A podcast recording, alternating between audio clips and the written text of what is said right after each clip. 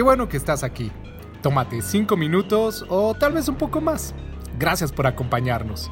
Comenzamos en 3, 2, 1. Esto es Neos México.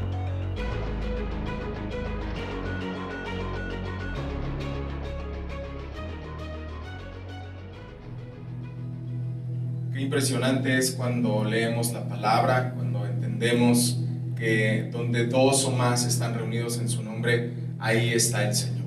Es muy extraño hacer un servicio así. Eh, si ustedes pudieran estar aquí con nosotros, se darían cuenta que el aula está vacía. Están Noeli, su esposo Marco, está Mike, están Beto e Isaí y su servidor, eh, con un firme propósito y un solo objetivo. Que en este tiempo en el que vamos a estar lejos de la estructura como tal de la iglesia, no estaremos en nuestros edificios, no es un asunto solamente de tierra prometida, en el mundo entero las iglesias están tomando decisiones de, de cerrar sus servicios, de posponerlos hasta nuevo aviso por todo lo que está pasando. Decía, es algo extraño, es algo raro, pero vamos a tomar este tiempo para escuchar la palabra. Vamos a, tomar este tiempo para bendecir al Señor. Quiero iniciar diciéndoles que en los siguientes domingos eh, la iglesia va a estar transmitiendo en vivo los dos servicios dominicales, 8 y media de la mañana, 11 y media de la mañana. Ustedes pueden sintonizar la transmisión, estar atentos de, de lo que está sucediendo en la iglesia.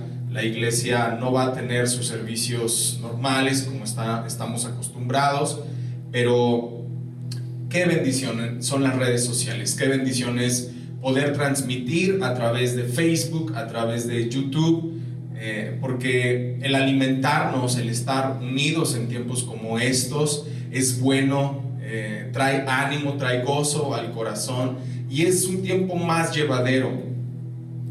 Es inevitable que en estos momentos, en los sucesos que están sucediendo en el mundo entero, no pensemos como cristianos en las profecías de la Biblia, que no pensemos y tomemos en cuenta lo que la Biblia anuncia acerca del final de los tiempos. Yo he estado escuchando muchos mensajes, eh, hermanos que se han levantado y han dado eh, una palabra conforme a la Biblia, animando y exhortando a la iglesia a considerar que Cristo está a las puertas. Es algo que hemos escuchado constantemente, pero sucesos como los que están pasando en este momento eh, es, es un toquido a nuestra puerta, a la puerta de nuestro corazón.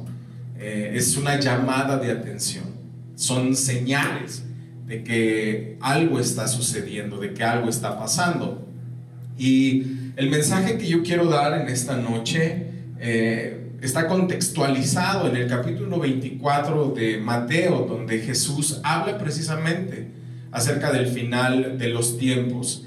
Pero en el capítulo 25, después de que Jesús tiene una plática muy profunda donde da ciertos detalles a los discípulos, ustedes pueden leer el capítulo 24 y darse cuenta que en esa plática los, los discípulos le hacen una pregunta a Jesús acerca de cuándo sería la destrucción del templo y cuándo sería el final de todas las cosas. Jesús contesta las dos preguntas y Jesús anuncia en el capítulo 24 que en el final de los tiempos era necesario o es necesario que sucedan varios acontecimientos antes de que Jesús regrese. Jesús habló de la violencia, Jesús eh, habló de los falsos profetas, Jesús habló de que era necesario que este evangelio, el evangelio de la salvación fuera predicado a todas las naciones y da muchos aspectos y muchos puntos a considerar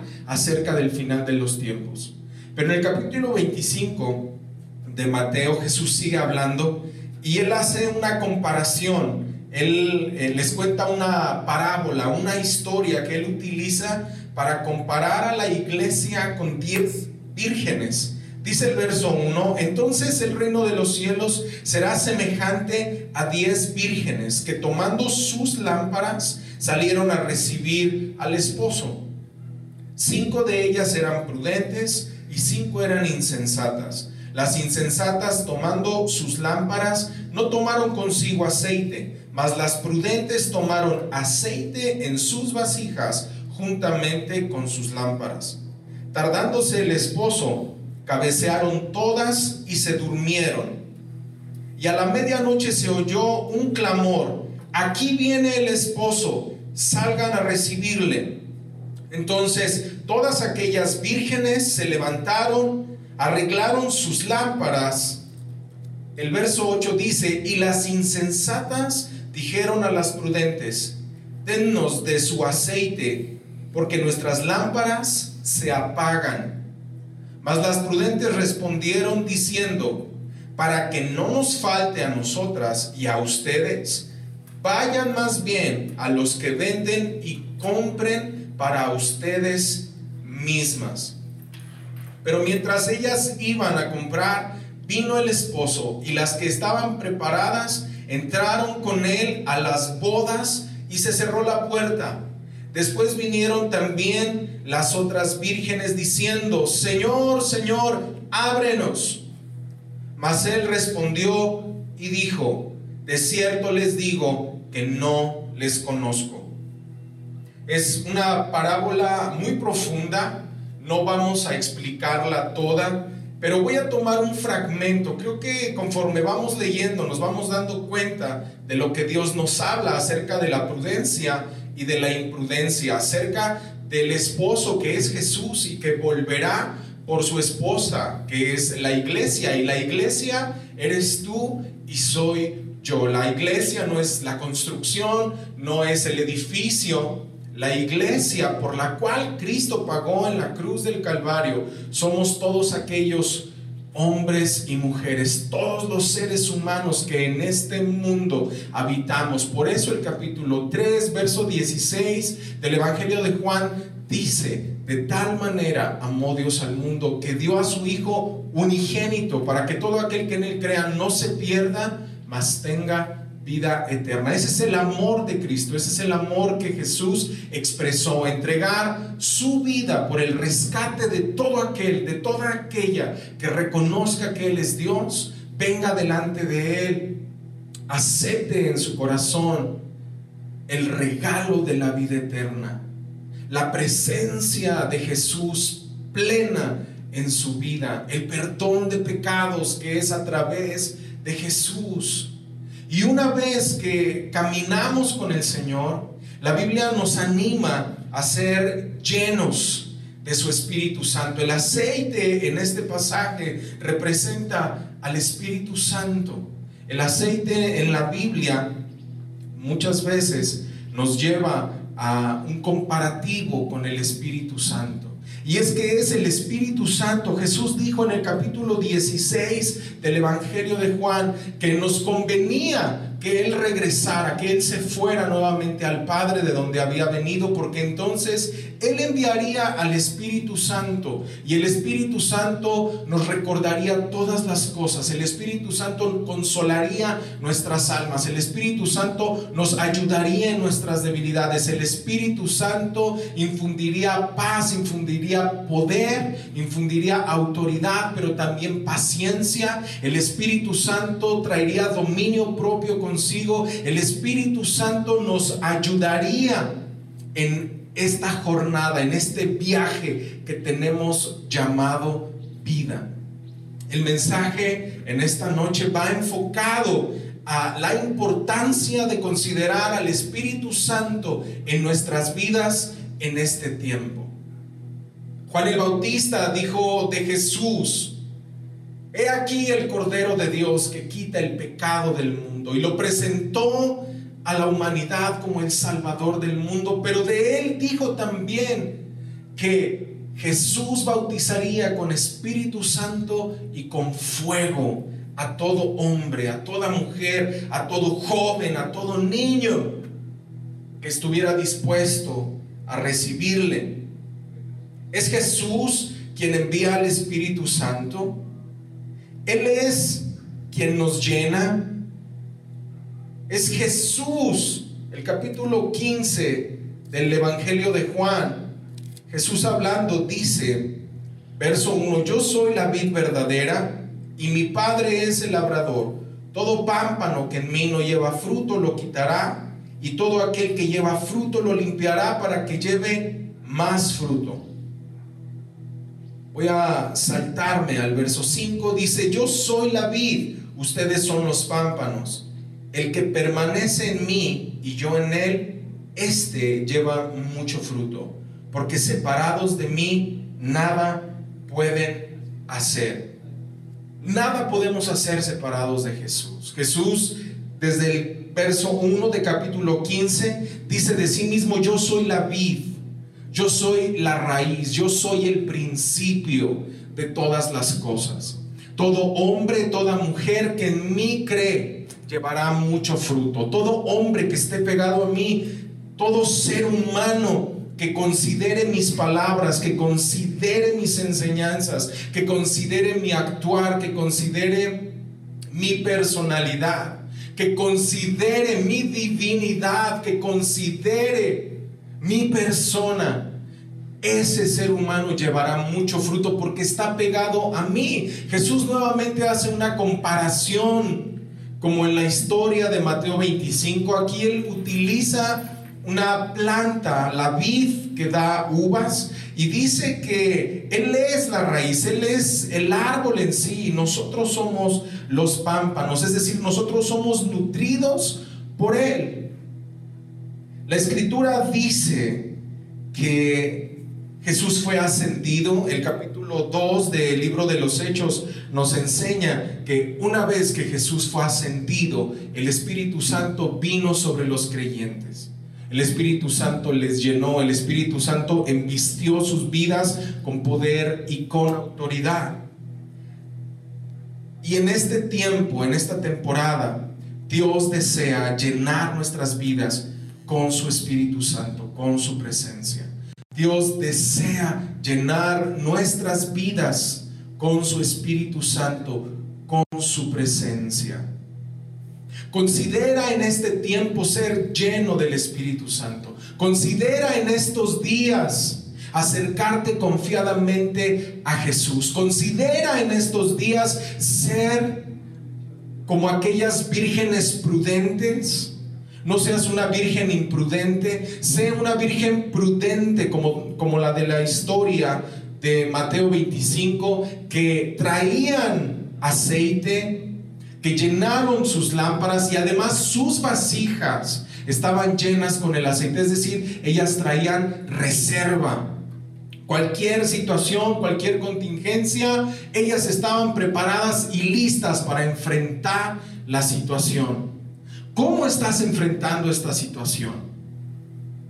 ¿Cómo estás enfrentando lo que contextualmente está pasando en tu familia, en tu casa. Estaba eh, leyendo y viendo eh, algunas noticias acerca de comercios eh, principalmente informales, informales en la Ciudad de México, en el Estado de México y también ya en otros estados de la República, donde no hay venta, donde el dinero no está fluyendo, está escaseando, no hay clientes no hay personas en la calle y todos sabemos que la familia se sustenta en el trabajo, en la economía.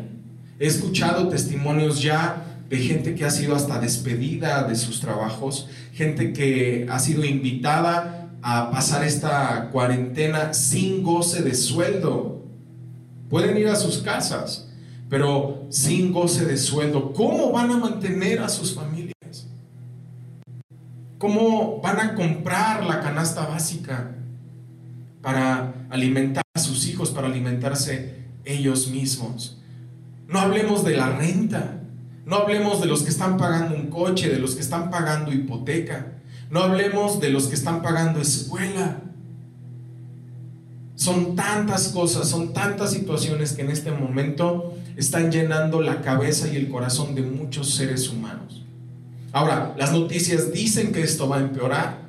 Las noticias dicen que esto se va a poner peor de lo que ya está. Es inevitable que el corazón se, se hiera el corazón se llene de tristeza, de zozobra. Es inevitable pensar en los recursos que podemos obtener en este tiempo, cómo podemos hacerle para salir de esta bronca. Es inevitable, es lo más normal, es el sentido de supervivencia, es algo nato. Pero este es el momento en el que nuestras lámparas tienen que estar rebosando de la presencia del Señor es en este tiempo donde nuestras vasijas, la reserva que tenemos, debe ser el Espíritu de Dios. Mira lo que dice Efesios capítulo 5, verso 18, acerca de ser llenos del Espíritu Santo. No se embriaguen con vino, en lo cual hay disolución. Antes bien, sean llenos del Espíritu Santo si comenzamos a tomar algunos pasajes, algunas historias, principalmente del Nuevo Testamento, donde el Espíritu Santo llenó a los creyentes, donde el Espíritu Santo obró sobrenaturalmente, poderosamente en bienestar, en beneficio de la iglesia, podemos ver que eh, hubo predicadores, hubo hombres aún que dieron su vida, hubo mártires, llenos del Espíritu Santo, eh, hubo una persecución sobre la iglesia primitiva y todos llenos del Espíritu Santo alababan, glorificaban a Dios. Muchos cristianos que aún conforme fueron pasando los siglos, la historia del cristianismo, muchos de ellos fueron asesinados en el Coliseo romano, martirizados, buscando que negaran su fe, buscando, buscando hacer un circo de los creyentes de esa época, podemos ver la historia de cómo la iglesia a lo largo de estos dos mil años después de que Cristo fue ascendido y el Espíritu de Dios fue derramado en esta tierra, ha sobrevivido y cada generación Dios ha guardado un remanente, Dios ha levantado hombres y mujeres en medio de las tempestades para abrir sus labios, para proclamar su palabra, para anunciar su amor, para darle sentido y dirección a la iglesia.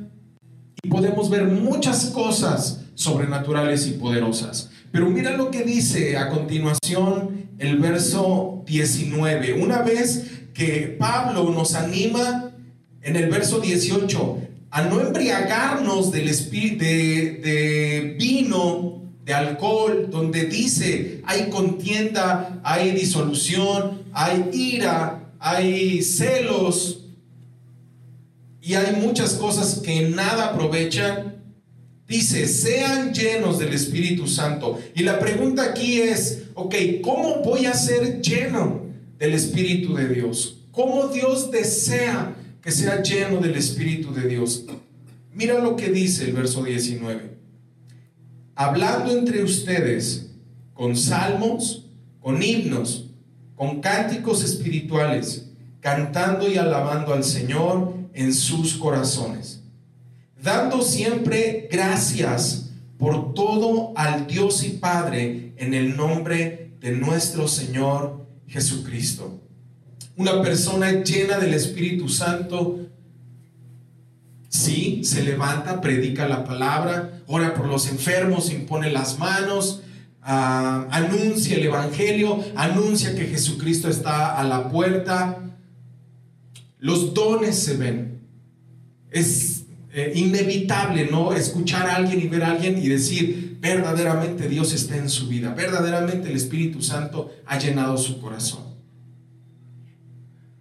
Pero esta palabra del verso 19 simplifica el pensamiento que nosotros debemos tener a la hora de comprender qué es ser lleno del Espíritu Santo.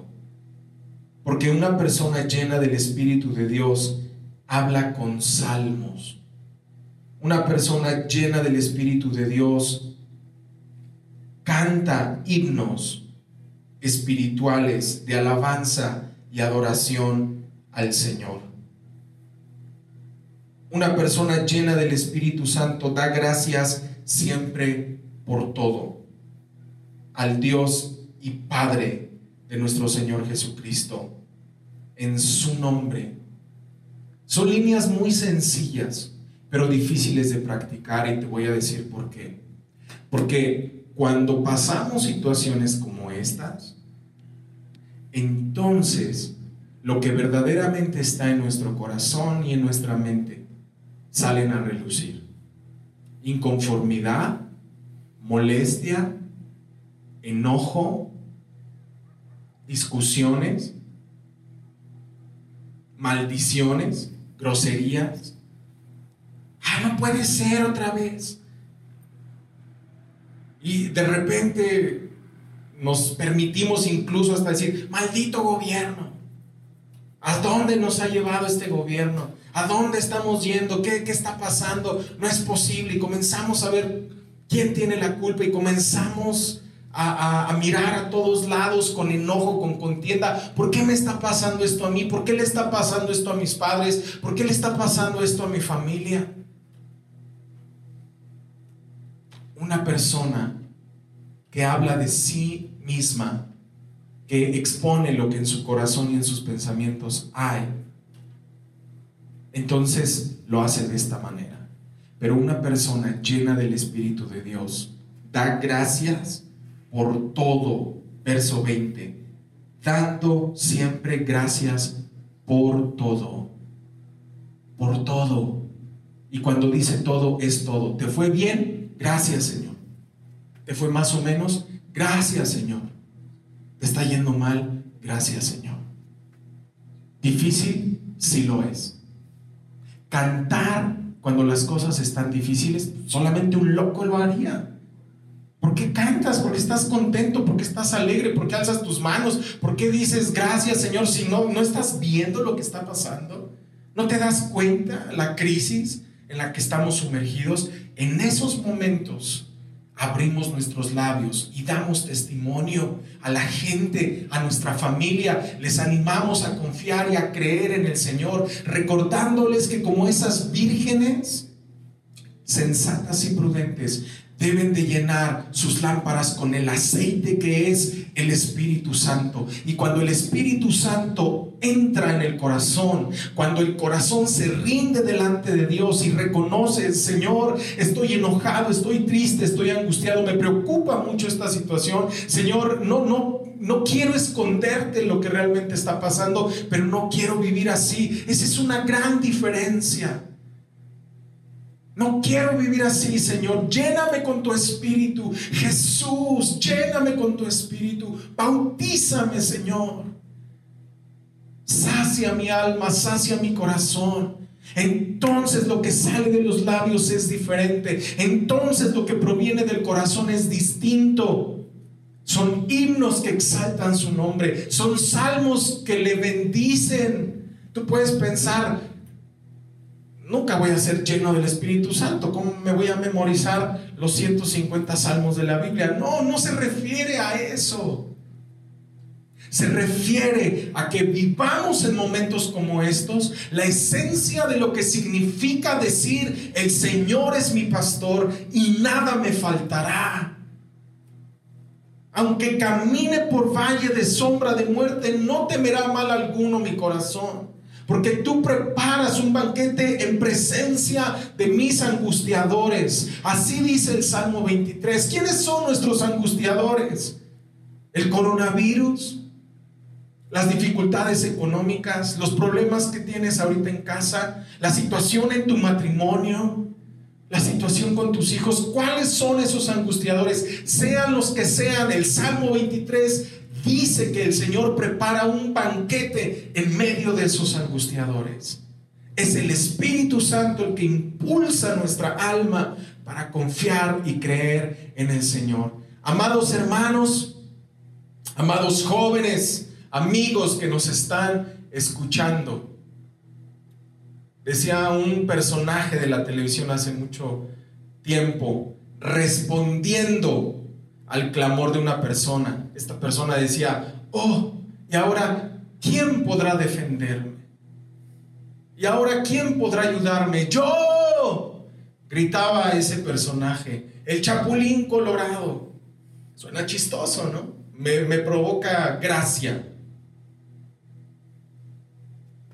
¿Qué sucede cuando levantamos las manos y decimos, ¿quién podrá sostenerme? ¿Quién podrá ayudarme? ¿Quién podrá sanarme? ¿Quién podrá restaurarme? ¿Quién podrá sostenerme? Y no solo a mí, a mi familia también. La voz del Señor se hace escuchar. Él no es un ser humano. Él no está limitado. Él es bueno y su misericordia es para siempre. Él desea traer paz y gozo, alegría, llenura en medio de esta dificultad. Seamos prudentes, seamos como esas cinco vírgenes que llenaron sus lámparas y además la vasija de reserva que traían estaba llena. Llenémonos del Señor, llenémonos de su presencia. En estos días, en estas semanas, cantemos cánticos de libertad. Declaremos lo que los salmos dicen. Bendigamos al Señor con libertad, con entendimiento. Demos gracias por todo y en todo, exaltando su nombre y reconociendo que Él tiene el control de las cosas. Esta fue la prueba piloto. No queremos dejar de estar en contacto con la comunidad Neos, con todos nuestros amigos que nos siguen en las redes sociales.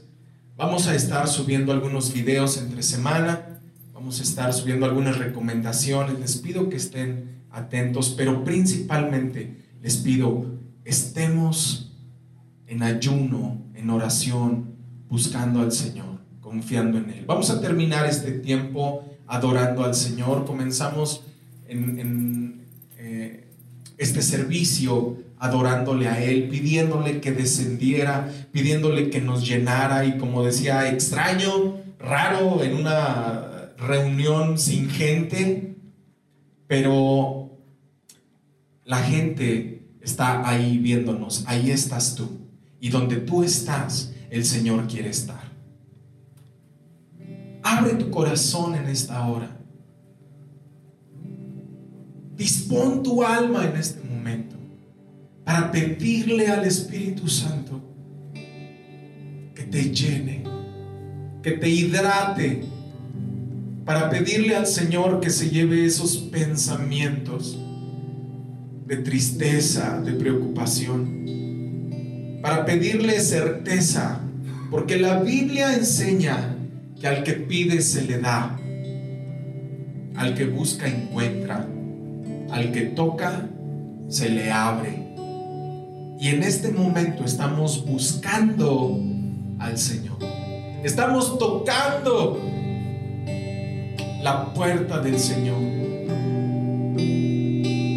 Estamos pidiendo a Dios que tome el control de nuestras vidas, que nos sacie, que nos llene y que nos bendiga. Señor, gracias en el nombre de Jesús, porque confiamos en ti, Señor. Tú nos sostienes y nos sostendrás. Tú dijiste que estarías con nosotros hasta el fin del mundo. Capítulo 28, verso 20 de Mateo lo declara así. He aquí que estoy con ustedes todos los días hasta el fin del mundo. Creamos esta palabra y vamos a bendecir al Señor.